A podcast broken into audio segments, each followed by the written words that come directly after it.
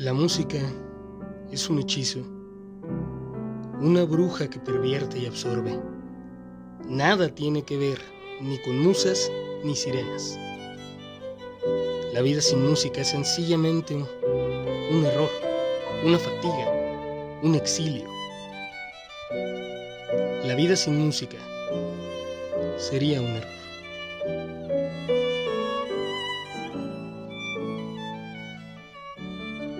Bonita temporalidad, mis queridos filósofos cotidianos.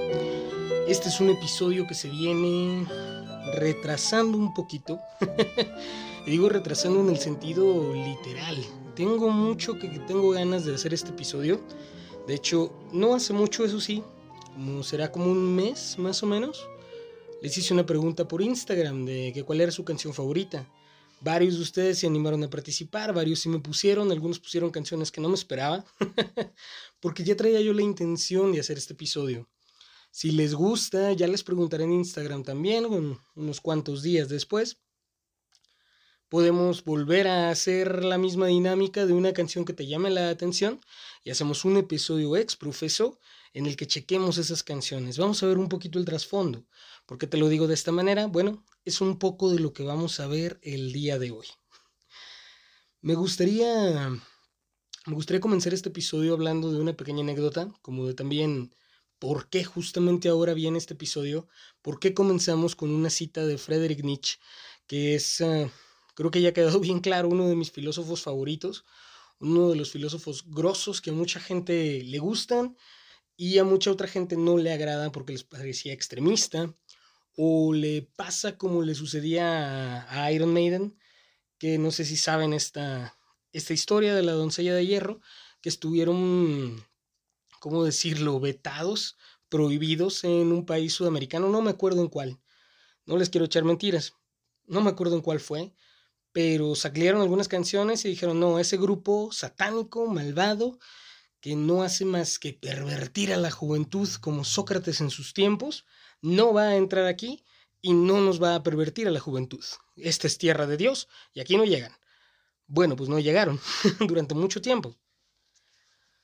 Pero luego, por supuesto, como todas las cosas buenas de la vida, después pudieron entrar a ese país y la gente ahí pudo disfrutar muchísimo de su música. Bueno, con Friedrich Nietzsche pasa algo similar. Hay mucha gente, sí me ha tocado que cuando lo menciono, les causa un poquito de pavor por lo mismo, esta cuestión como enemigo de Dios, enemigo de la religión, enemigo de la sociedad, enemigo de Kant. Realmente Nietzsche no podríamos decir que era enemigo de alguien, mm, creo que no literalmente, pero sí que podríamos decir que su pensamiento tocó muchas fibras sensibles y hoy en día lo sigue haciendo. Sin embargo, su frase más citada más allá de, del alejarte del rebaño, más allá de su maravillosísimo ejemplo de, de la moral, es decir, su comprensión de la moral, de que tiene tintes estéticos, de que es eh, condicionada por nuestra percepción estética del mundo. Más allá de todo esto, su frase más conocida es la que le da nombre a este episodio. La vida sin música sería un error.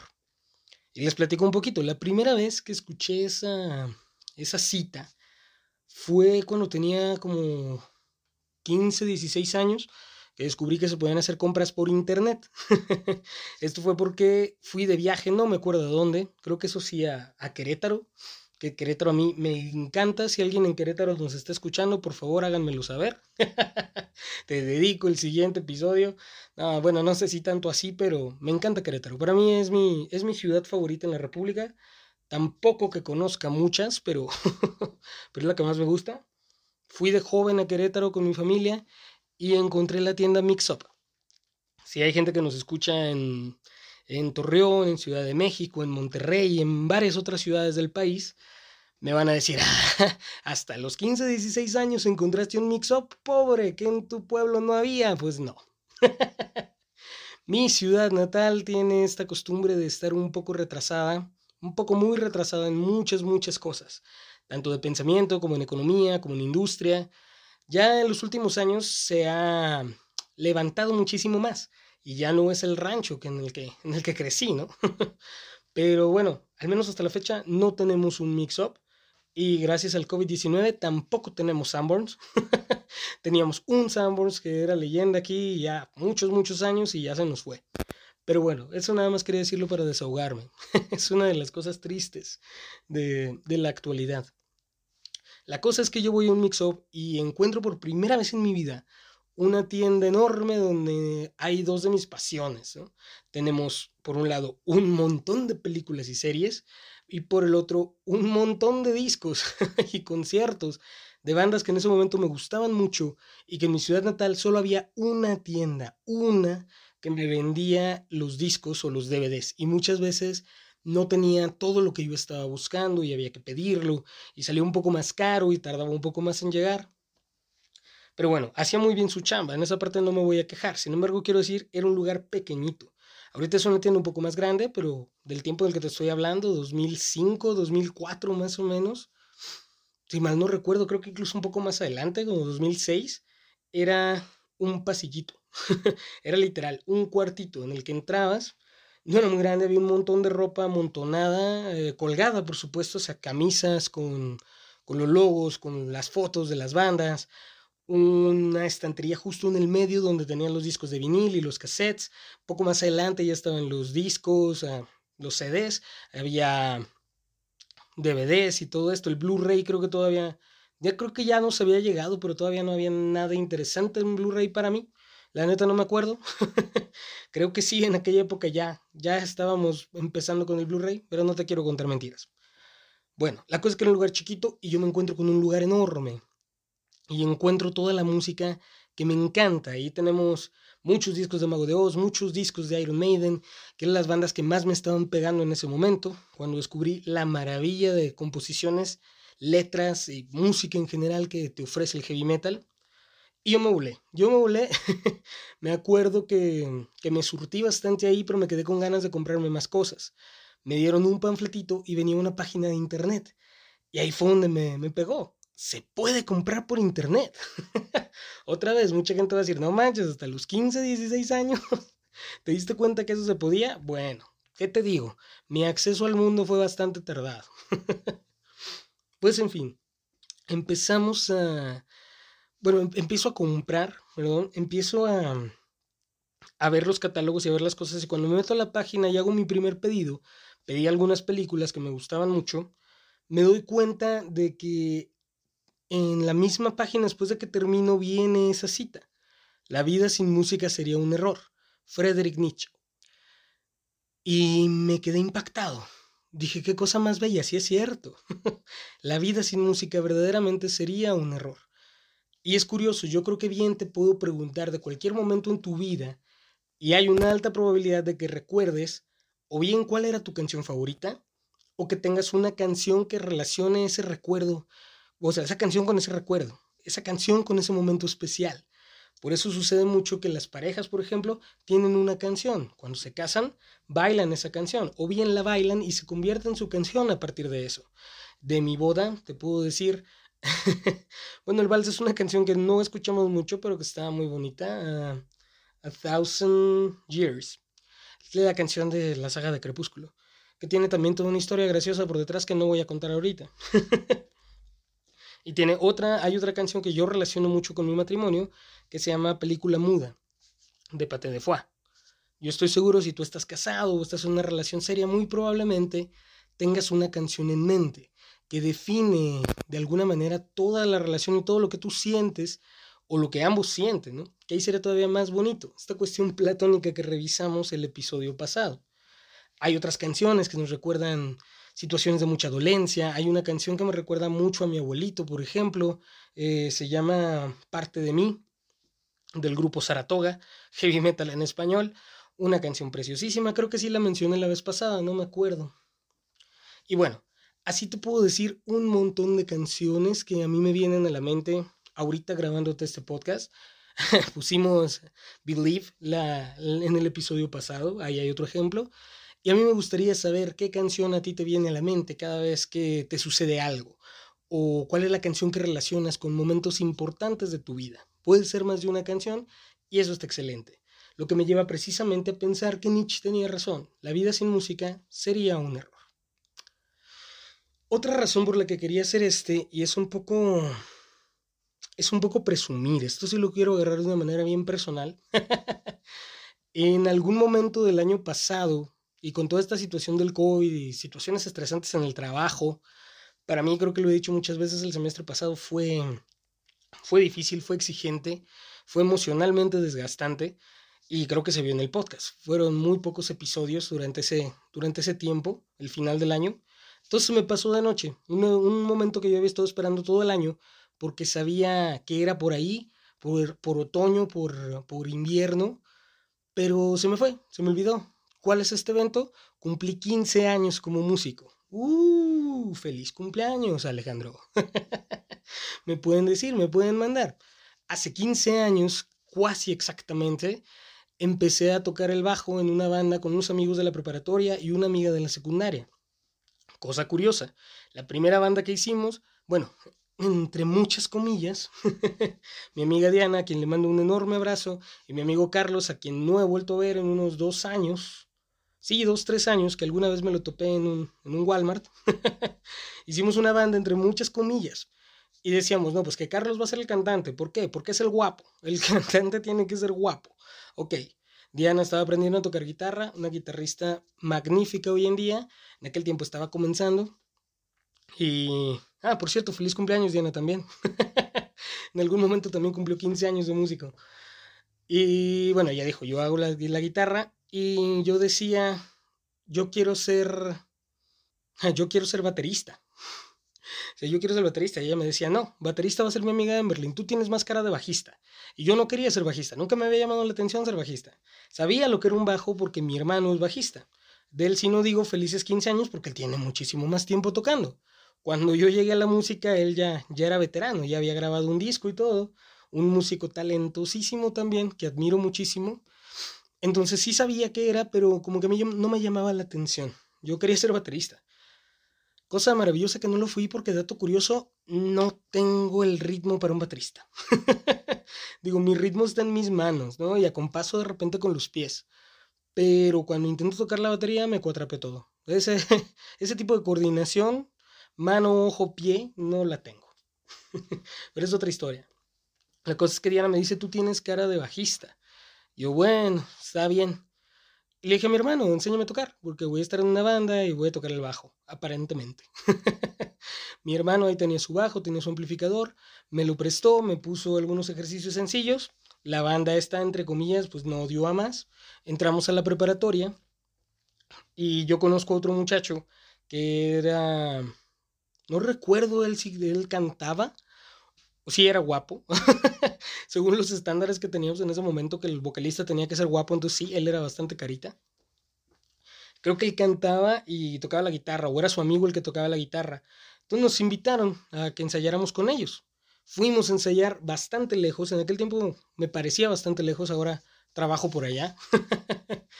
este, nos fuimos a encerrar allá, ahí tenían equipo, nos pusimos a ensayar, entre muchas comillas también.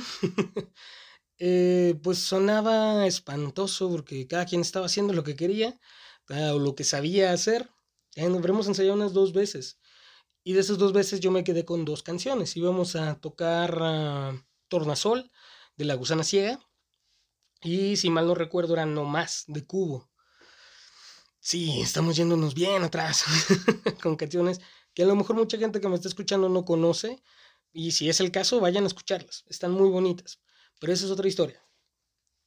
La cosa es que la banda no dio para más. Yo seguí ensayando de todas maneras porque me gustó. Me gustó lo que estaba haciendo, me gustó cómo sonaba, me gustó cómo me dolían los dedos después de ensayar. Y me quedé, me quedé con el bajo. Tiempo después me acuerdo que Diana me dijo, bueno, ahora sí, si quieres tocar batería, ya puedes ser baterista. Y yo dije, no, yo aquí me quedo. Gracias, esto me gusta. Ya después hicimos una banda un, un tiempo después, no mucho tiempo después, ya había estado yo ensayando y, aprendiéndome canciones para mí. Entonces ya me defendí un poquito más. Y fue más o menos en esa misma época cuando empecé a cantar. Entonces, como vocalista tendré como 13 años, no tiene mucho tiempo, bueno, no tanto como de bajista que estoy cantando. Y para mí es algo bien especial. de todas maneras, aunque ahorita no, no me veo sin esa dupla, es decir, no puedo nada más cantar o no puedo nada más tocar el bajo, me gusta hacer las dos cosas, y si no puedo, de menos me gusta hacer coros. Es, es muy, muy importante para mí, y era un momento muy importante, y cuando empecé con el podcast, estaba pensando en eso, lo empecé, si mal no recuerdo, por julio, antes de mi cumpleaños, y estaba pensando, para invierno, finales del otoño, quiero hacer un podcast especial sobre la música. Quiero hablar sobre Nietzsche, quiero hablar de la música vista desde un punto de vista filosófico y quiero compartir esto porque quiero darme ese regalo. 15 años como músico no son cualquier cosa. Y han sido 15 años, así como también este mismo año cumplí 15 años como escritor. Mm, ha sido un camino truncado, para ser honesto, y a veces un poco desesperanzador. Sin embargo, sigo muy fiel en la creencia, hoy quizás más que nunca, que la vida sin música es definitivamente un error. Entonces, por eso he decidido venir, por eso he decidido grabar este episodio, compartirles un poco mi perspectiva, que me compartan la suya y hablar un poco de lo que hablamos más aquí. Así que, mi queridísimo amigo, ponte cómodo en tu lugar, ya sea que estés en tu auto, estés en la cocina, estés preparándote o estés escondido en tu oficina por si este episodio te hace llorar y no quieres llorar enfrente de tus compañeros. Tómate tu agua, tu coca, tu café, tu té, lo que sea que te ayude a tomarte la vida con filosofía. Y aquí vamos. Quiero comenzar con una pequeña reflexión sobre lo que escuchamos al principio, la cita de Friedrich Nietzsche, que no es una cita completa, más bien son fragmentos de diferentes citas que se dice que o bien dijo o bien le escribió a un amigo suyo. Algunos autores difieren un poco en eso. Algunos dicen que fue una conversación en persona, otros dicen que le escribió cartas. Batallé un poco para encontrar bien esa, esa información. Pero me llama la atención sobre todo esto de que la música nada tiene que ver con musas ni sirenas. Me llama mucho la atención porque si se decía, ¿no? En la antigua Grecia, por ejemplo, se pensaba muchísimo en las musas, estas criaturas divinas o cuasi divinas que podían llegar a los artistas, de alguna manera seducirlos y de alguna manera colocar estas maravillosas ideas en su mentecita o inspirarlos, hacer que su corazón palpitara y el corazón era el centro de todo el pensamiento, entonces de ahí, ¡pum!, podían crear ideas maravillosas para la escultura, para la música, para la pintura, para lo que fuera que ellos hicieran, incluso tal vez para la guerra y el combate, por lo elevado que se sentía, que se tenía este sentido de, de valentía, sí como virtud, pero también de la valentía de la defensa, la lealtad al país. Pero bueno, en eso no me voy a meter. Me gusta esta idea de que nada tiene que ver ni con musas ni sirenas, porque lo podemos interpretar que Nietzsche se refería a que la música no es algo divino, no es que nos venga de un lugar inexistente, hay que entender también que Nietzsche y la divinidad no eran precisamente en pareja, no era un pensamiento que se cruzara mucho en él de forma favorable. Él más bien pensaba y consideraba que lo más grande era la aptitud de los hombres, lo que me lleva también, por ejemplo, al talento. He escuchado a mucha gente decir que el talento no existe. Y aquí es un debate interesante. Yo te puedo decir de las cosas que he estudiado, que he visto y que he vivido. Vamos, mi conocimiento científico y mi conocimiento empírico. Por un lado, los científicos dicen que no necesariamente es que el talento exista como una virtud. Hace poco que hablaba de virtudes con mis alumnos, precisamente era la definición que más me decían. O sea, ¿qué es una virtud? Algo que puede hacer una persona, algo que hace muy bien. Y yo, ah, no va precisamente por ahí. la virtud como la concebía Sócrates, pero podríamos, si, lo tergiversamos un poquito, podríamos llevarlo como una buena definición de virtud. Lo que comprendemos hoy en día como virtud es precisamente eso. Alguien que juega básquetbol y es buenísimo, o, que toca un instrumento y es pesadísimo. Como Ingrid Malmsteen, por ejemplo, en algún momento fue considerado así, un virtuoso de la guitarra, que sí es, sí es pero no es necesariamente este lado mm, divino, ¿sí? No es algo que apareció y ya. Bien decían, nos dijo una vez un profesor, eh, no, no quiero mentir, no me acuerdo exactamente quién fue, pero creo que un profesor de canto, que nos decía, mucha gente dice, mira, como Mozart, que a sus cuatro años ya estaba componiendo, o sea, que desde muy morrito ya le estaba metiendo unas composiciones maravillosas y haciendo la música que todos conocemos. Decimos, es virtuoso. No, pues sí, pero es que no te cuentan que a Mozart su papá lo obligaba a ensayar desde el momento en el que despertaba hasta el que se iba a dormir y que era muy, muy duro con él. Y era de, te equivocaste y vamos a pegarle, ¿no? bueno, eso nos lo contaron así. me faltaría leerlo. Si alguno tiene una versión diferente, me encantaría escucharla, pero eso es lo que yo escuché. Es decir, detrás de la virtuosidad había muchísima práctica. Ingrid Malmsteen también en algún momento en un documental que vi sobre él decían eso. Él eh, se enamoró de su guitarra, se enamoró, me parece que también toca piano, no estoy seguro. Eh, se enamoró de la música y se encerró con la música en su habitación y se ponía a practicar y practicar y practicar y estudiaba y estudiaba figuras nuevas y estudiaba nuevos movimientos y practicaba todo el día hasta que se volvió quien es hoy en día. Con Eddie Van Halen me parece que sucedía exactamente lo mismo.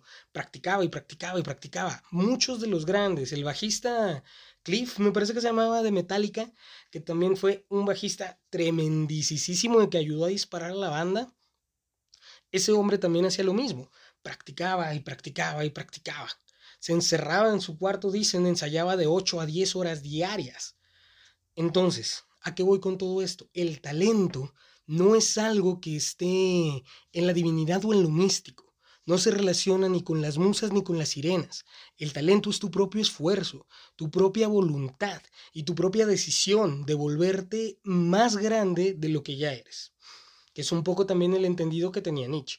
Si Nietzsche bien tenía un pensamiento que podemos considerar deprimente en muchos sentidos, o muy negativo o muy pesimista, como es la, la corriente del nihilismo, de todas maneras también tenía una concepción muy interesante del hombre.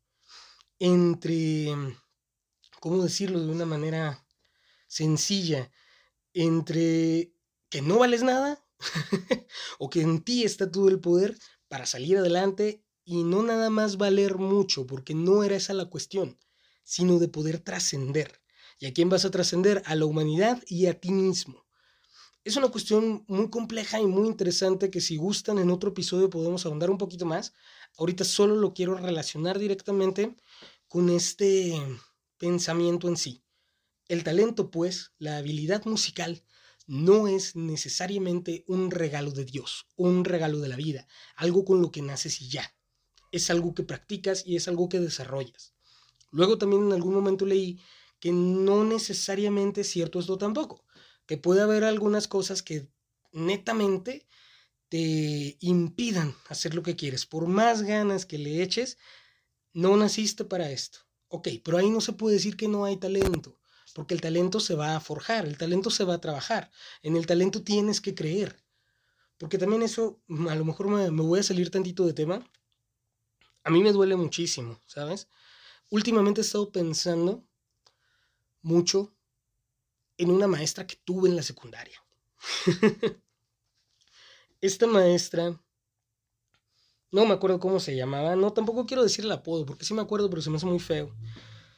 Mm, era maestra de biología y era conocida por ser estricta, sí, pero sobre todo un tanto cerrada, ¿sabes? De ese tipo de maestros que si no haces las cosas como ellos quieren, entonces está mal.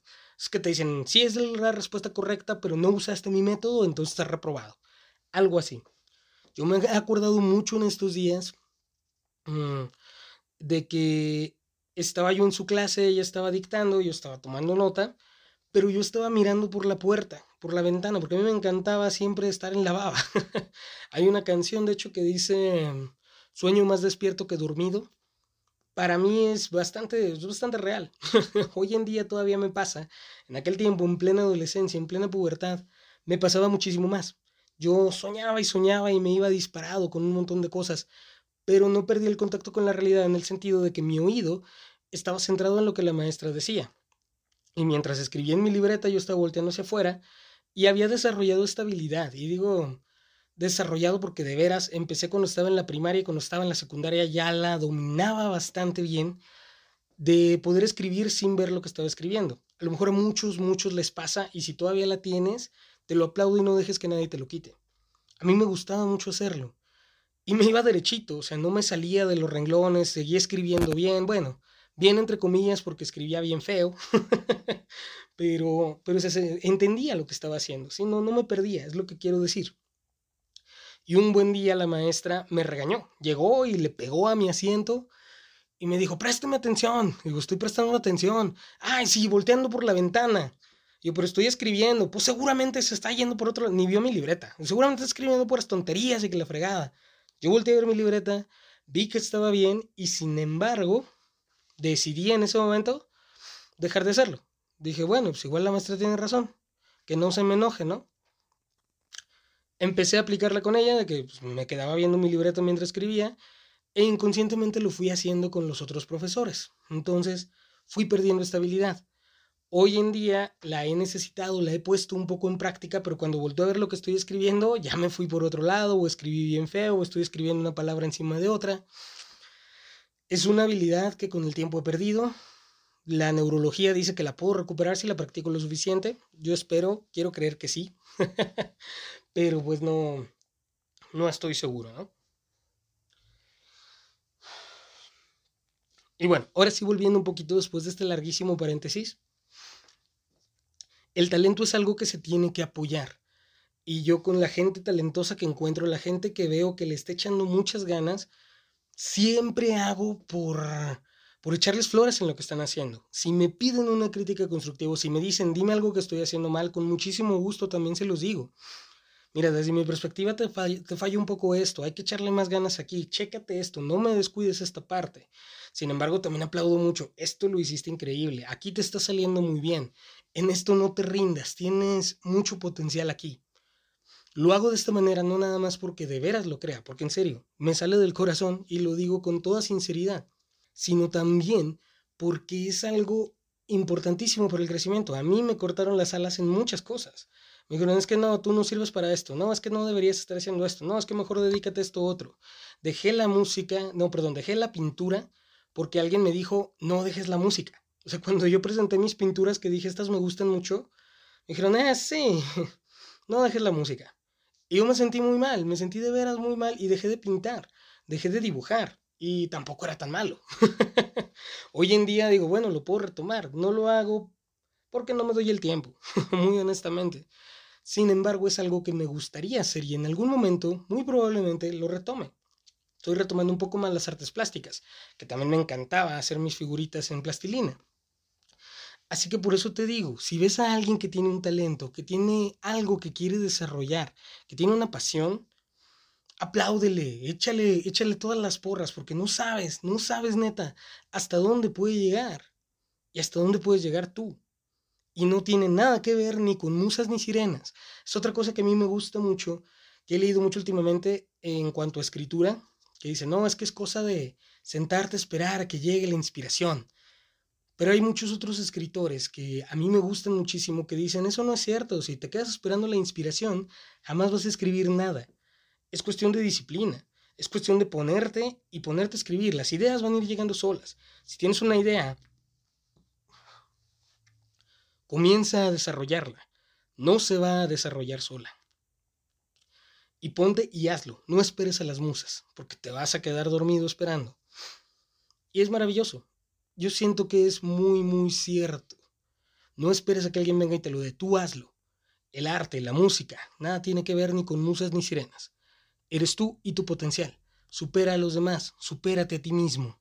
Eso nos diría, quizás entre palabras un poco más enojadas, nuestro queridísimo Friedrich Nietzsche. Y con esas reflexiones que doy inicio.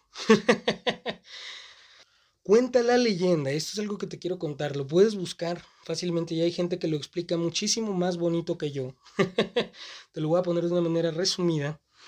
Que el grandiosísimo Pitágoras, aquel filósofo que muchos de nosotros nos dio pesadillas, porque nos enseñaron el teorema y no terminábamos de entenderle, ese filósofo que decía que el mundo puede ser entendido a través de las formas y las formas pueden ser entendidas a través de los números, y no solo esto, sino que los números gobiernan las ideas y el modo en el que vemos el mundo, cuenta la leyenda que llegó, bueno, no llegó, fortaleció estas conclusiones y sí, em, llevó un poco de este pensamiento a partir de una experiencia que tuvo en un mercado, en el que se dio cuenta al pasar frente a un taller que un...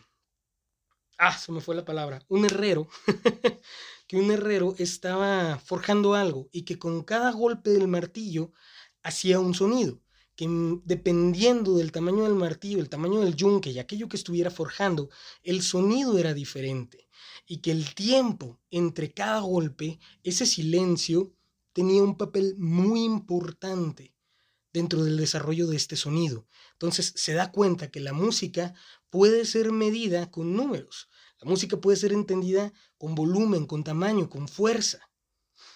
Si podemos entender algo tan sencillo como el sonido a través del golpeteo de un martillo, ¿qué otras cosas del universo no podríamos terminar de explicarnos?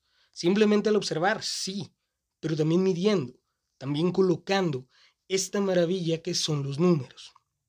Ya si nos metemos un poco más en el estudio de la música, podemos encontrar que hay quienes le atribuyen a Pitágoras varias de las mediciones musicales que tenemos en este preciso momento se me fueron los nombres y no me los traje anotados. y digo no me los traje porque tuve que mudar mi estudio de lugar.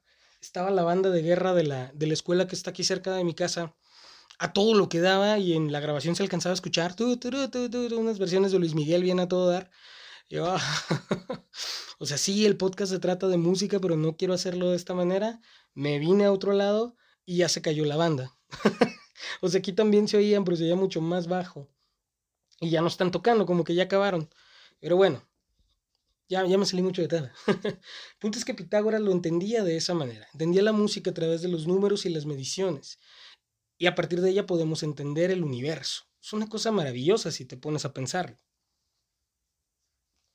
Luego viene Platón y nos habla un tanto de que la música, en, si bien en algunos momentos podía entenderla como un ocio y una pasión, bueno, más bien una pasión que podía llevar al ocio, era una de las cosas, de los placeres más finos que podemos encontrar. Y a mí me gusta mucho esta idea, porque pienso, es algo bastante cierto. La música te puede alimentar el intelecto y el alma. Hoy en día es un poco más difícil, sí, porque a lo mejor suena feo, depende de la música que estés escuchando, depende mucho del material con el que te estás nutriendo. De eso voy a hablar un poquito más adelante toda una protesta y todo un debate, pero vamos a agarrarle otro, otro enfoque a ese punto en específico. Por ahora, quiero hablar de la importancia que le daba Platón a la música. Él pensaba que era un alimento, ¿cómo decirlo?, muy importante y que tenía que ser reservado solo para algunos. Pensaba de alguna manera que la música tenía que ser expuesta únicamente a aquellos que pudieran entenderla, unos de un conocimiento más alto si tenemos un poco de conocimiento también en cómo es que Platón decía que debía de ser el gobierno perfecto, entonces entendemos que los que debían estar más alto era gente inteligente. El filósofo rey, como le dice también, una persona capacitada para el puesto, no elegida por el pueblo, porque el pueblo, muchas veces ignorante, va a escoger a alguien que sea popular, no a alguien que sea capaz. Y fíjense, de hecho sí lo hemos visto, ¿no? Cuando ocurrió las elecciones en el 2012, nos dimos cuenta de eso en un, en un tremendo nivel, ¿no? Que sí hubo fraude y se ha estudiado y se ha visto y salieron mil conspiraciones y de esas mil muchas resultaron ser ciertas, que otra vez podemos discutirlo otro día sí ocurrió y vimos los videos de mucha gente que gritaba que el presidente electo estaba buenísimo y que estaba guapísimo y que estaba casado con una actriz y mil cosas que se han vuelto a usar, que de hecho se están viendo un poquito otra vez en la actualidad, que candidatos son casados con pues con ciertas celebridades, ¿no? No quiero decir nombres, ustedes saben de quién hablo. Pero bueno, Platón decía entonces de esta manera que el pueblo podía ser influenciado fácilmente y que por eso no debía escoger gobernante. Viéndolo en las artes era algo similar, no que se les privara completamente de ellas, pero sí que debían de ser como guardadas porque este alimento espiritual, si bien para todos, podía fortalecer más a la persona que estaba arriba. Para él había tres cosas importantes, vamos a llamarlo así. Era la instrucción de la filosofía para acrecentar la mente, para acrecentar el pensamiento Luego, la educación física, el ejercicio, para poder mantener un cuerpo fuerte, un cuerpo grande, un cuerpo que te sirva y que pueda ser testigo de las grandezas que tu, que tu cuerpo puede lograr. Y la tercera, la música, el alimento para el alma. Que siendo esta, que cuando termina se va lejos al mundo de las ideas y luego regresa, es un alma bien nutrida. Y aquí estoy parafraseando, quiero, quiero que eso quede bien claro. es el alimento del alma, es el crecimiento del ser.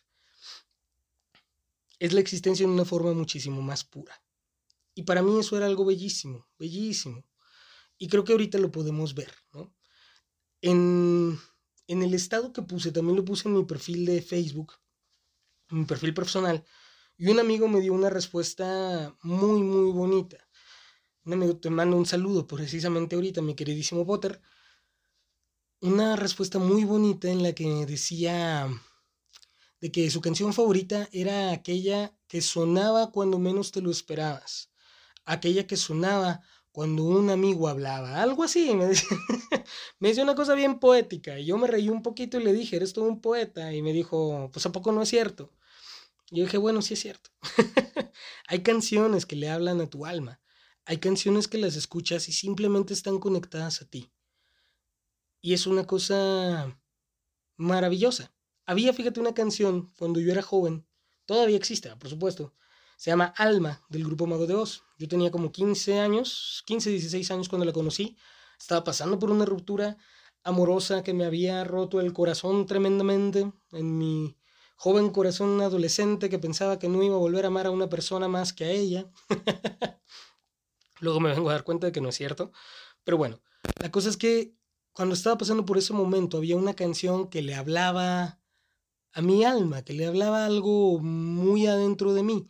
Y casualmente se llama Alma.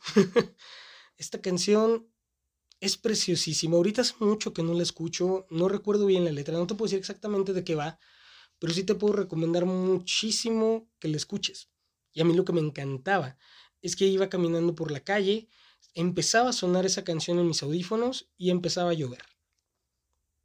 Para mí era como que el momento en el que el mundo me está diciendo, en estos tres minutos y medio, cuatro minutos que te dura la canción, eres tú. Avanza y sé libre.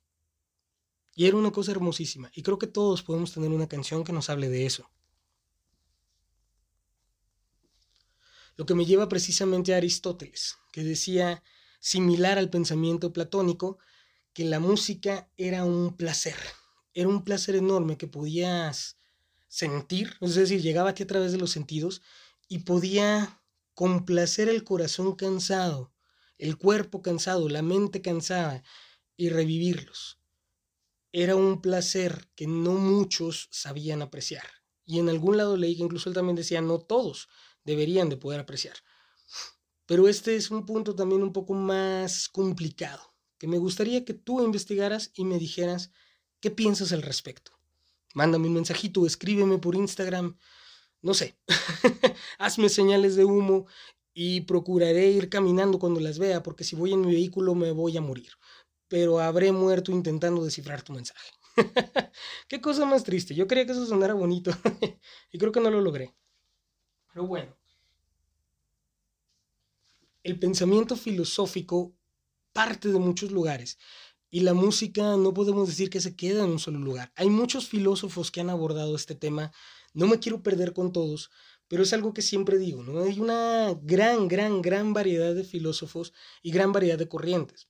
Hace poco estaba hablando con una amiga mía, hace, hace rato. Hola Lupita. y me comentábamos sobre el absurdismo. Me decía que como dentro de su, ¿cómo decirlo? Dentro de su corriente, dentro de su pensamiento, tiene mucho sentido y parece algo, algo bueno. Ya hablaremos en algún momento cuando por fin hagamos la segunda parte de a qué McDonald's vas por tu cajita feliz. Mencionaremos también el absurdismo. Bueno, profundizaremos un poco más en este tema.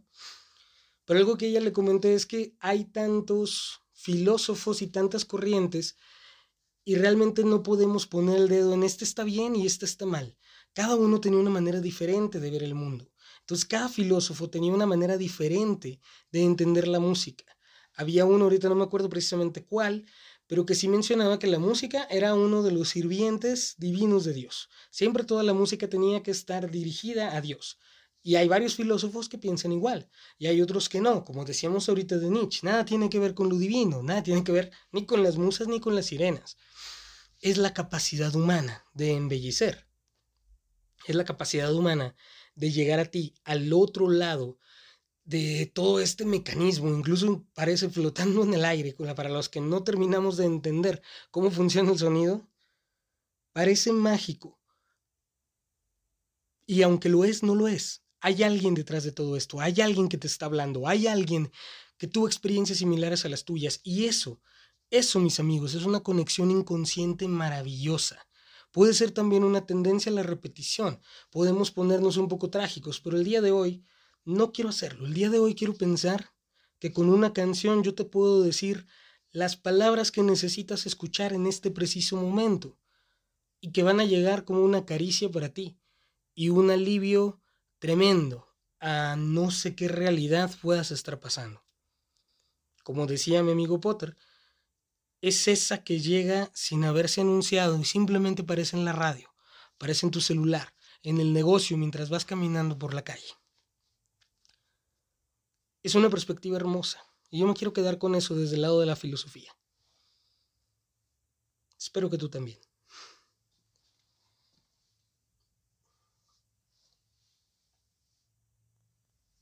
Y tomando de todas maneras un poquito esta idea que decíamos anteriormente sobre la música de hoy en día y la música, dependiendo del tipo de música que escuchas, es el tipo de alimento que le estás dando a tu alma.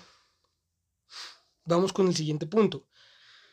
Hay estudios de neurología que la verdad a mí me encantan, que hablan mucho al respecto. Cuando estuve trabajando en mi ensayo crítico para mi titulación, creo que ya les había hablado de él, era una investigación sobre la psicología del mexicano proyectada en la música regional, más específicamente en el corrido nacional. Tuve que hacer una investigación desde los primeros corridos que conocemos, allá por 1905, que también había autores que aseguraban que estaban desde el siglo anterior, pero que no había registros. ¿Cuál fue su función y cómo se fue pasando del boca en boca? Bueno, durante todo este tiempo también tuve que hacer una pequeña investigación neurológica o neuropsicológica de los efectos de la música en el cuerpo humano. Es cierto lo que decimos de que la música alimenta nuestra alma, pero también es cierto que alimenta de alguna manera nuestro intelecto y nuestro día a día. Hace poco otro amigo mío, he estado hablando con mucha gente ahora que lo pienso.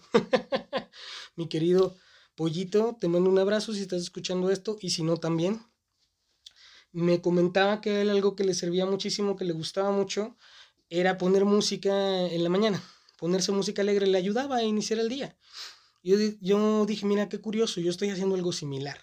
Cada vez que me levanto y me toca hacer algo sencillo, no sé, como tender la cama, pongo mi música. Y con la música me siento más animado de hacer una labor tan sencilla. A lo mejor de otra manera me tiraría en la cama y me volvería a dormir.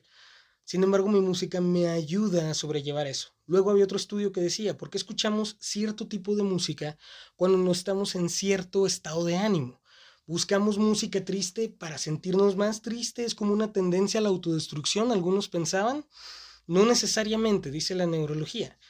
Cuando buscamos música triste, estando tristes, es porque estamos buscando la empatía. Entonces, cuando la música triste se compasa con nuestros pensamientos tristes, de alguna manera nos sentimos acompañados. Nos ayuda psicológicamente a desahogar ese sentimiento en lugar de evadirlo, en lugar de pensar, no quiero pensar en esto, me quiero hacer a un lado y ser feliz. No, vives esa emoción y la vives acompañado por la música y finalmente te ayuda a superar ese mal momento. Bueno, que podemos considerar malo, pero si lo vemos desde otro ángulo es igual de importante que cuando estás feliz, ¿no? Decía Zenón, me parece, que tienes que enfrentar los días de sol con la misma fortaleza con los que enfrentas los días de lluvia y con la misma admiración, no nada más fortaleza. Pero bueno, otra vez, esa es otra cosa que podemos ver en otro momento. El, la importancia, iba a decir el uso, pero no es cierto. La importancia de las emociones. Y que a lo mejor lo veremos en otro lado, que les voy a hablar más adelante cuando ese proyecto pues toque tierra. pero bueno, no, no me quiero adelantar. El punto es que entre estos estudios también había otros que decían qué es lo que pasa con ciertos géneros musicales. Y aquí no quiero tocar fibras sensibles con nadie, esto es lo que dicen los científicos. sí comparto yo esta idea, pero de todas maneras, al final del día, cada quien escucha lo que quiere. Decía que, por ejemplo, cuando estás haciendo trabajos demandantes, es mejor que escuches cierto tipo de música. Por ejemplo, lo que conocemos como música clásica, que es un constructo enorme de varios géneros que ocurrieron más o menos al mismo tiempo, no, no al mismo tiempo, en un cierto periodo de tiempo, es mejor, por ejemplo, si vas a estudiar algo que es complejo, escúchate a Beethoven. Beethoven te ayuda a tratar de comprender esos conceptos complejos. Si vas a intentar estudiar algo que ya conoces, que te es un tanto simple, pero necesitas reafirmar la información, entonces escucha a Mozart. La música alegre o a Vivaldi. La música alegre te puede ayudar a concretar mejor esos pensamientos y los puedes relacionar de una manera mucho más funcional. ¿Quieres relajarte un poco? Entonces escucha Chopin que ahí también depende. Creo que ya les había platicado eso también. En alguna ocasión estaba viendo una serie que se llama Dexter, me encanta. Salió un personaje que se llama Frank Lundy, que lo amo. es un personaje maravilloso, que decía que Chopin tiende a sacudir ciertas emociones que están llenas de polvo. Y luego otro personaje, Debra, escucha a Chopin mientras está haciendo ejercicio y efectivamente, o sea, se siente toda sacudida y como que muchas cosas que no había afrontado se le empiezan a poner enfrente. Yo vi eso ya, ya habiendo leído lo que había leído antes sobre estudios de música y cerebro y me dije, lo voy a intentar. Y un buen día me puse a alzar la casa, a lavar los platos escuchando a Chopin y me encontré a mí mismo, te juro, como una media hora después de que empecé, enojadísimo. lavando los platos a madres, peleándome con alguien con quien me había peleado años atrás, teniendo discusiones que nunca iban a volver a ocurrir. Creo que a todos nos ha pasado también, sobre todo cuando te estás bañando. Empiezas a tener estas discusiones. Bueno, con Chopin a mí me pasó. Ya después me sirvió para estudiar. De hecho, una lista en Spotify que hizo mi esposa tiene algunas de las canciones de Chopin ahí y a mí me sirven muchísimo, tanto para estudiar como para trabajar. Y es algo que recomiendo mucho está, pues podemos decir, científicamente comprobado. Hay muchos estudios que lo respaldan. Hay otros que, por otro lado, dicen que es mejor no escuchar música mientras estás estudiando, porque te vas a distraer, porque la música va a llamar más tu atención que aquello que estás estudiando. Por eso también yo recomiendo no necesariamente escuchar música que te gustan cuando estás, cuando estás trabajando, sobre todo algo sin letra, porque sí, la letra sí inconscientemente te distrae, tu cerebro intenta descifrar qué es lo que está pasando de este lado y a lo mejor ya no le prestas tanta atención a lo que tienes enfrente, lo que estás leyendo, lo que estás intentando estudiar. Pero bueno, ya me estoy yendo por otro lado otra vez. a lo que iba a decir es que sí, hay géneros musicales que te contribuyen más que otros. Había una investigación maravillosa, no recuerdo el nombre completo, pero era algo de Brain of Metalheads, es el cerebro de los metaleros, y sí decía que una persona a la que le gusta mucho el metal tiene una tendencia a entender cosas más complejas de una manera más fácil. ¿Por qué?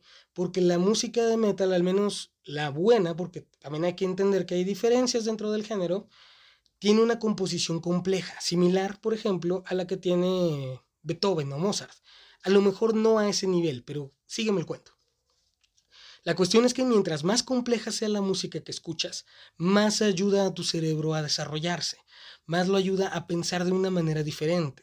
Entonces, por ejemplo, si te estás escuchando, mm, no sé, unas versiones maravillosas de, Vivaldi en, en, metal, hay un grupo que se llama Advance, que tiene algunos covers de Vivaldi que son muy, muy buenos.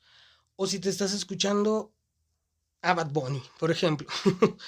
La música de Bad Bunny, eh, ahorita me meto un poquito más en eso, pero en composición musical realmente no te ofrece nada es música muy sencilla, o sea que si te pones a hacer el análisis, parte de un ritmo bastante sencillo, sin cambios complicados, cosas que realmente no retan a tu cerebro para entender. Si la ponemos en comparación con algo un poco más complejo, con algo más trabajado, que tenga varios sonidos de trasfondo, es probable que sigas prefiriendo Bad Bunny. Es por esto que la música de ese tipo, la música comercial, es más escuchada y más consumida. ¿Por qué? porque nuestro cerebro es perezoso. Nuestro cerebro no quiere trabajar. Si mientras más fácil le ofrezcas algo, más probable es que lo vaya a aceptar. Por eso decimos que para enseñar hay que enseñar de una manera simple, hay que enseñar de un modo que pueda ser interesante y al mismo tiempo fácil de entender, porque sembrando esa curiosidad el cerebro ya se va a poner a trabajar solo. Pero si llegas mostrando el monstruo de información que traes y lo pones desde el principio como información compleja, el cerebro lo va a tomar como algo aburrido. Y lo más probable es que no lo vaya a querer. Ojo, juicios universales otra vez. No todos los cerebros funcionan de la misma manera.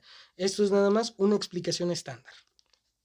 Bueno, siguiendo con esto, el reggaetón, por ejemplo, en general, el corrido actual, mucha música popular que te puedes encontrar, al menos yo aquí en mi ciudad, que le encuentro al por mayor en todos lados, la música que está haciendo Shakira ahorita, que nada que ver con lo que decía al principio, es música sencilla.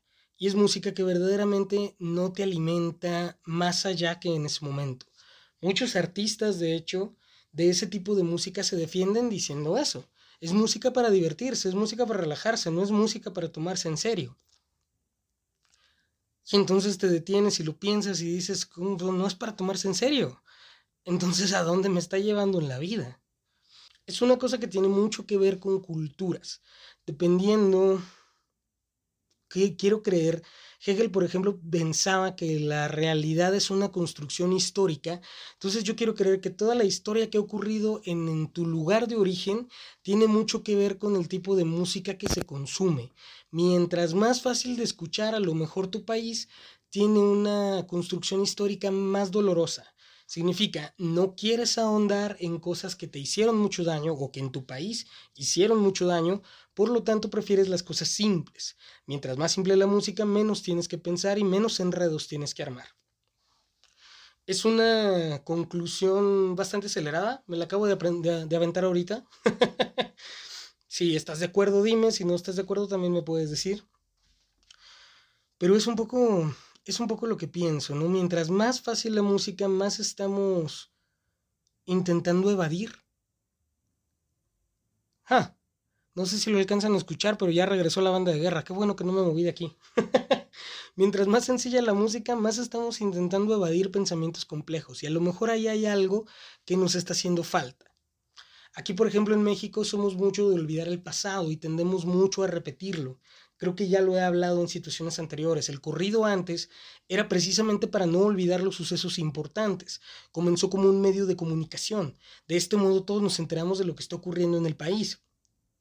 Luego se fue transformando un poco y se hizo la canción a los héroes, las odas a los héroes, a los revolucionarios. Luego fue cambiando, fue más bien la oda al macho y luego se fue tergiversando en las cosas horribles que vinieron después. No que no haya corridos buenos hoy en día, claro que sí. Sin embargo, lo que impera en el mercado, hay una canción en específico que es así, no sé ni cómo se llama, que la he escuchado en distintos momentos de mi vida y te juro, siempre le escucho una letra diferente, pero la música es la misma. Y luego cuando pregunto me dicen que son grupos diferentes, o que son, es un dueto diferente, o que nada más es un sujeto pero o nunca es la misma persona y siempre es una canción diferente. Pero la música es la misma. es lo que no entiendo. Es como la, la llorona. Esa canción también me vuelve loco por todas las versiones que hay.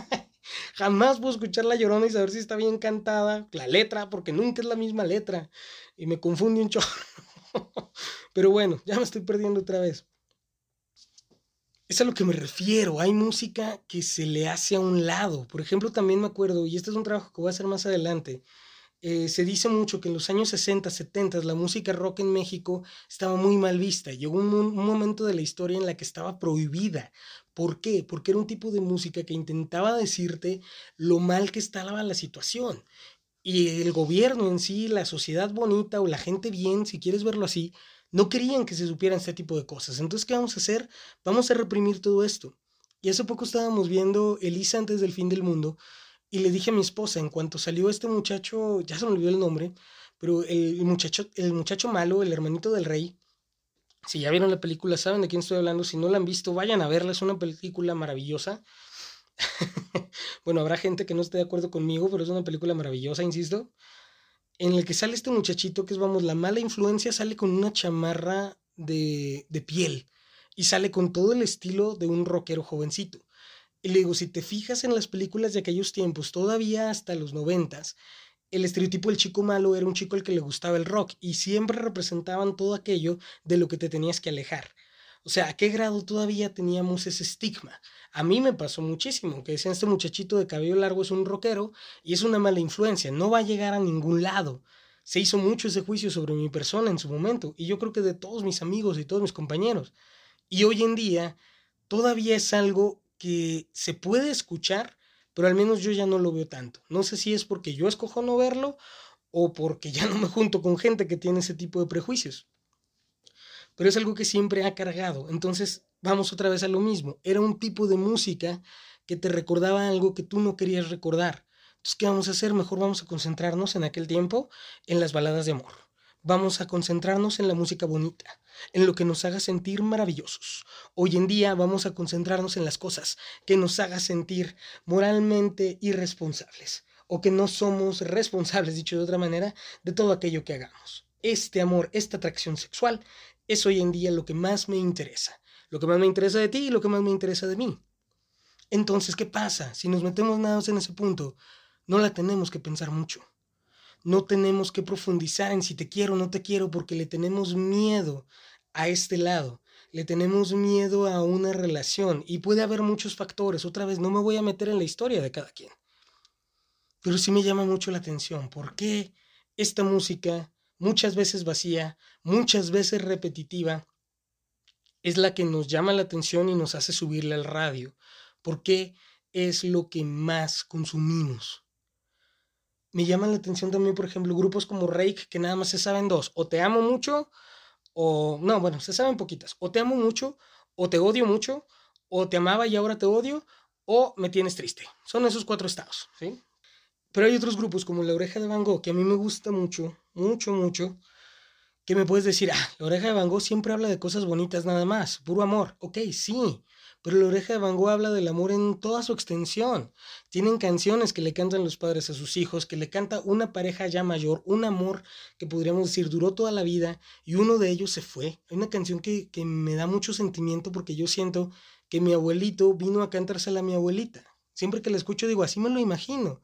Se llama Historia de un sueño, si alguien quiere escucharla. Como que viene y se la canta mientras ella está dormida. Bueno, estaba, porque también falleció ya. Pero cuando estaba en vida, a mí se me figuraba mucho eso. Y ahora que ambos están, que ambos han fallecido, también me sigue sonando bien bonito y me los recuerda y me los imagino ahí como la pareja maravillosa que yo siempre vi y conocí. Pero por otro lado también tenemos esta canción de la expareja que regresa a casa solo por una noche para decir no sé a dónde más ir. Tenemos otro del que siempre esperó, todos conocemos esta canción, que esperó como la viejita en el muelle del San Blas a que regresara su amor y no regresó. Pero tenemos canciones de superación también, y superación muy bonita. No necesariamente de te vas al demonio y yo ya te superé. No, canciones de hoy ya soy quien soy. Y ya no necesito que estés aquí. Y es bien hermoso. Y canciones que le podemos dedicar a nuestros amigos y canciones que a mí se me figuran mucho para mis perritas para mí la oreja de Van Gogh habla del amor en toda su extensión. Y es algo que no se ve en muchos grupos. Y también tienen música que si bien no es muy compleja, sí está muy bien trabajada. Y si te pones a analizarla, puedes encontrar un trasfondo de composición magnífico. Y la música acompaña la narrativa que te está cantando la canción. Es una canción para cada ocasión. Y eso es lo que debería ser la música, no un repetido mensaje absurdo.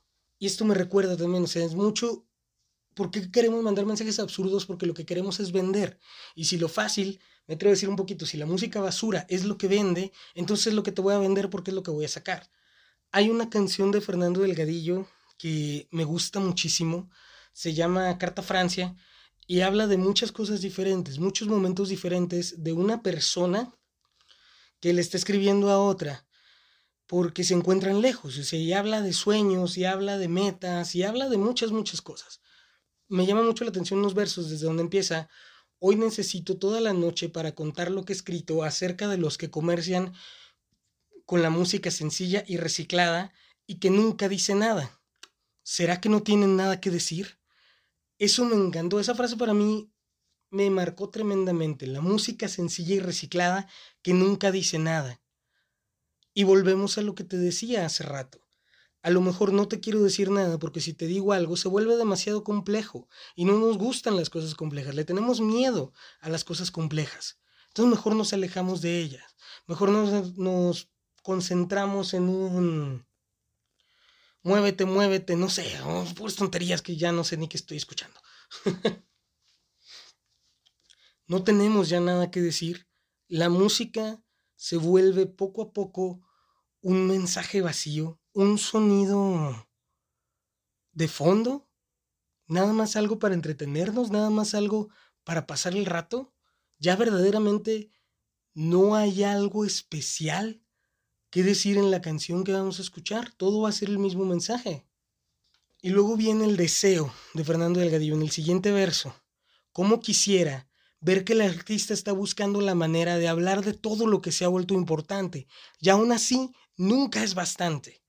Y aún nos falta, y vaya si nos falta, tanto a que cantar. Me gusta muchísimo también porque volvemos a la situación de que la música, más allá de ser, como, como decían los filósofos teístas, una servidora de Dios, viene a ser una expresión de mi disgusto, una expresión de todo aquello que yo quiera hablar, o no necesariamente de mi disgusto, de mi sentir, vamos. Entonces, si tú no tienes nada que decir, mejor hazte un lado. Pasa con Shakira mucho, que a lo mejor a alguno de ustedes les gusta. A mí Shakira me rompió el corazón, porque escucho sus canciones viejas y era una cosa hermosa, en la que hablamos de injusticia, en la que hablamos de amor, en la que hablamos de justicia, el otro lado, que hablamos de un montón de cosas maravillosas. Y hoy en día su música es más bien repetitiva, vacía y muchas veces inentendible, sinceramente, que necesitas la letra enfrente para saber qué está diciendo la mujer. Vi incluso un, un video, ni siquiera era un documental, era un pedacito de un video en el que estaba grabando una canción. No me acuerdo con quién, no sé quién sería el artista, pero eso que dice quiero un hombre eh, muy guapo y no sé qué tanto, pero que no sea muy celoso que en la calle sea atento y no sé qué, pero en la cama sea no sé qué y peligroso. Todo mal parafraseado, pero es que no me gusta esa canción. Por eso nunca me he aprendido la letra. Pero estoy seguro que ya la identificaste, ya sabes cuál es. Bueno, vi una escena en la que Shakira estaba grabando eso. Tenía el micrófono enfrente, tenía su letra enfrente, y mientras iba cantando iba leyendo la letra. Y cuando dice eso, de que en la cama sea peligroso, se, se ve una sorpresa bastante realista en su rostro. O sea, se como que se saca de onda y se suelta riendo como diciendo que estoy cantando. A mí la idea que me dio inmediatamente es ni siquiera la había leído, ni siquiera sabía qué es lo que iba a cantar. Simplemente se lo dieron y como ella es una músico entrenada, ella sabe, sabe leer música hasta donde yo sé, o sea, tonta no es, sí está bien instruida musicalmente hablando, pues es capaz de leer la letra y ver la pauta ahí arriba para saber en qué tono la tiene que cantar y a qué velocidad tiene que ir. Entonces, literal, hacemos este dúo, sobres. Te pago tanto varo, te mando la letra y tú te la avientas a lo mejor en una o dos tomas. Y ya. Pero entonces no hay colaboración, no hay sentimiento, no hay un mensaje como en canciones anteriores. No hay algo que me quieras decir, a lo mejor ya no tienes nada que decir. Y se nos olvida de veras que hay un montón de cosas que decir y que hay un montón de mensajes a los que no estamos atendiendo. Bien dice Molotov, eso ya sería una misión que yo le dejo a la siguiente generación después de nosotros. Yo como compositor a lo mejor nunca la armé, pero hay mucha gente que sí. Hay muchos jóvenes que sí. Y yo creo que eso es una tarea que, bien o mal, les estamos dejando. Vamos a hablar de cosas que se necesiten decir. Vamos a transmitir emociones, sentimientos y mensajes a través de la música porque la vida sin música sería un error. Pero la vida sin música que de veras, de veras, nos ofrezca algo. Si vamos a tener música vacía nada más por tenerla como ruido de fondo, es exactamente lo mismo que comer plástico el resto de nuestras vidas. Para mí ese es un mundo en el que no se puede vivir. Y un mundo peor que un mundo sin música es un mundo con música vacía. Yo no quiero darle plástico a mi alma.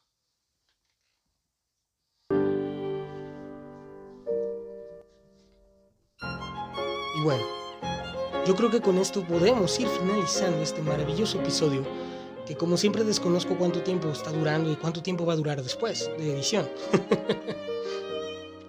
Me quedo con ganas de decirles de un pequeño análisis de una canción que se llama El Anticristo, que me parece maravilloso en este episodio porque fundamentalmente estamos hablando de Nietzsche, principalmente lo mencioné muchísimo en este episodio, porque me encanta y bueno, porque es su frase, él, él le dio nombre a este episodio, y uno de sus libros más grandes es El Anticristo. Cosa bien curiosa, el primer libro que me leí de Nietzsche, este fue el libro con el que lo conocí y de alguna manera el libro que me abrió el interés a la filosofía, sobre todo porque compartíamos un, una opinión sobre Kant, pero de eso hablaremos otro día. En la canción del anticristo es del grupo Warcry, grupo español de heavy metal, se habla de una perspectiva que me recuerda mucho a la perspectiva de José Saramago en Caín, de un dios más bien dictatorial, un dios diferente al que se nos ha mostrado, que la vida en el cielo no era necesariamente algo bonito. Un pedazo en el que dice Mm, no recuerdo cómo va el primero, pero sí dice, se creía un padre y era un dictador. Todo aquel, todo aquel pueblo oprimido tiene derecho a la rebelión. Se me hacía muy, muy padre, sobre todo por esta idea que también tiene Nietzsche del saltarte al rebaño y salir del montón. Una idea, por ejemplo, que también se maneja mucho sobre Lucifer, ¿no? Que por qué Lucifer castiga a los pecadores si se supone que debería de premiarlos. Pues Lucifer no deja de ser un ángel se habrá, se habrá levantado en contra de Dios, pero no en contra de las virtudes que se supone que éste representa.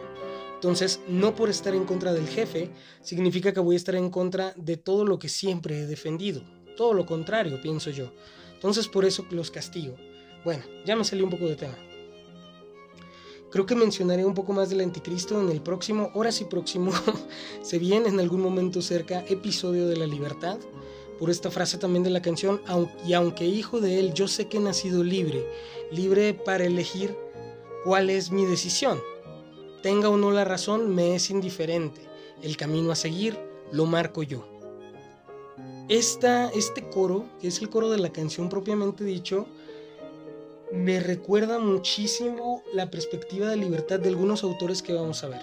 Traigo el tema muy a flor de piel porque lo acabo de ver con mis alumnos la semana pasada y me dieron unas contribuciones maravillosas. La verdad es que la clase se desenvolvió de una manera en la que yo no me esperaba. Yo sí me esperaba respuestas diferentes, pero mis alumnos tienen esta maravillosa costumbre de sorprenderme cada vez que, cada vez que me dicen algo, cada vez que se animan a participar.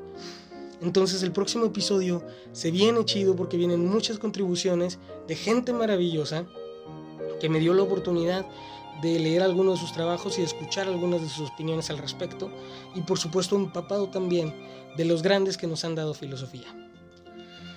Y bueno, ahora sí, habiendo terminado este episodio, espero que te haya agradado, espero que, que te hayas divertido, aunque sea un rato, que te haya hecho reflexionar un poquito. Espero que no te hayas ofendido. Eh, de ser así, que te ha gustado, entonces no te olvides compartirlo con tus amigos, a mí me ayudas un montón. Si es la primera vez que me escuchas, si es el primer episodio que escuchas, te puedes dar una vuelta por Instagram. Ahí nos encuentras como arroba la vida con filosofía. Lo voy a seguir diciendo porque me doy cuenta de que está funcionando. me han llegado mensajes, bueno, me han llegado notificaciones de que más gente nos sigue en Instagram me han llegado notificaciones de gente que dice que nos está escuchando por primera vez y que nos encuentra ahí. Y bueno, es una cosa maravillosa. Yo de verdad agradezco mucho el apoyo. Me motivan bastante a encontrar un momento para hacer esto que me encanta en una vida de una agenda bien apretada. y para mí es un enorme, enorme, enorme también desahogo. Y me gusta mucho ver que para muchos de ustedes también. Espero que este episodio, más que una lágrima, te haya sacado una sonrisa. Otra vez de ser así, compártelo con, con la persona a quien más quieras, a quien más confianza le tengas, a quien menos quieras. si no te gustó, mándaselo a tu peor enemigo para hacerlo pasar un mal rato. No sé. Pero tú dale vueltas. De veras, de veras, muchísimas gracias por tu atención. Espero que tengas esta cancioncita especial en tu mente que te esté acompañando en este momento. Y pues nada, Yo soy Alejandro Valles, te mando un enorme abrazo, un enorme gracias a donde quiera que estés, donde quiera que nos estés escuchando y nos vemos a la otra. Bye.